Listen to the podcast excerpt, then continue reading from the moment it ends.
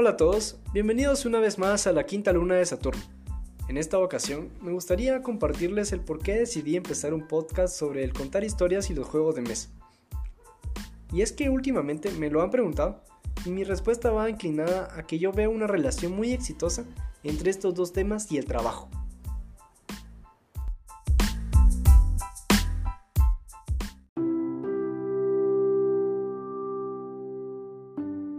Para explicar la importancia del storytelling, voy a contar una breve historia.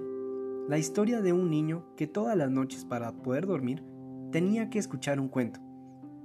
Usualmente, su papá se acercaba por las noches y le contaba una anécdota de su infancia. Los partidos de béisbol con tapitas de botella y palos de escoba. Las carreras en bicicleta cuesta abajo. Las aventuras en el barranco.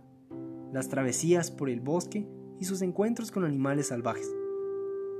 Al día de hoy, aquel niño, ya no tan niño, recuerda esas historias como si las hubiera escuchado ayer.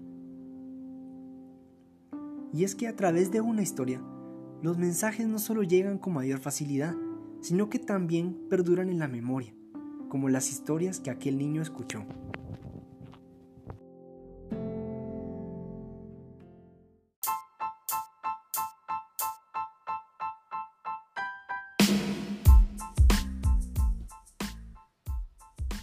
Los juegos de mesa, por otra parte, cada uno cuenta una historia diferente y sus mecánicas de juego son ejercicios mentales que favorecen aspectos del desarrollo personal específicos.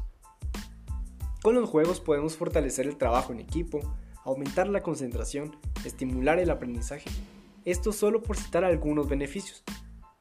Entonces, ¿por qué hacer un podcast sobre estos temas? A mi criterio, al implementar aspectos lúdicos al concepto de trabajo, integramos los beneficios de los juegos en nuestra rutina laboral. Y a través de las historias podemos no solo captar la atención en nuestros escuchas, sino que también asegurar que la idea del mensaje se va a comprender. Gracias por escuchar este espacio y por compartir sus preguntas.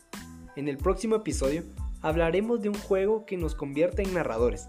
Estoy hablando del famoso Dixit. Hasta la próxima.